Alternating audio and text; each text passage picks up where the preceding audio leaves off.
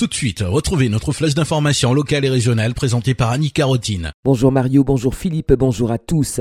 Toujours pas de bus dans les communes du centre de l'île ce lundi. Les sous-traitants du réseau Mosaïque maintiennent le blocage du dépôt de bus malgré l'injonction du tribunal.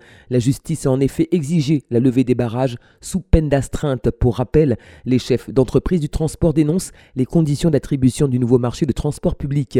Une réunion est prévue cet après-midi entre les services de l'État des représentants de la direction du travail et les sous-traitants.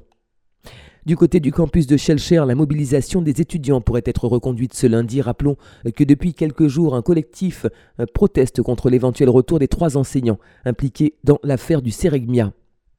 Les premiers chèques énergie seront distribués à compter de ce lundi jusqu'au 20 avril prochain.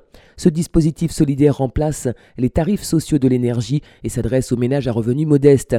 Le chèque énergie est attribué sous condition de ressources jusqu'à 7 700 euros pour une personne seule et jusqu'à 16 170 euros pour un couple avec deux enfants. Pour bénéficier de cette aide moyenne de 153 euros par an, le chèque devra être envoyé à EDF. En Martinique, ce sont plus de 43 000 bénéficiaires qui remplissent les conditions. La route a fait une nouvelle victime ce week-end quartier Bellay à Sainte-Luce pour une raison inconnue. Un jeune motard de 28 ans a perdu le contrôle de son engin avant de chuter lourdement sur la chaussée. Les secours dépêchés sur place n'ont pu que constater son décès et qui porte à 8 le nombre de victimes tuées sur nos routes depuis le début de l'année.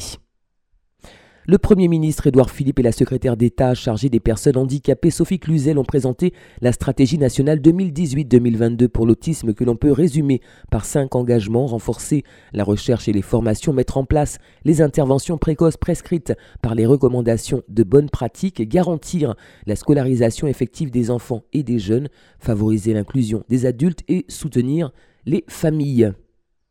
Des essais de ramassage des algues sargasses à l'aide d'un engin agricole modifié ont été menés en fin de semaine sur la plage du bourg du Vauclin sous la coordination de l'ADEME. Cette expérimentation a été menée par une entreprise sélectionnée suite à l'appel à projet visant à financer des innovations pour les ramasser. C'est la fin de cette édition. Merci de l'avoir suivi. Bonne matinée à l'écoute de nos programmes.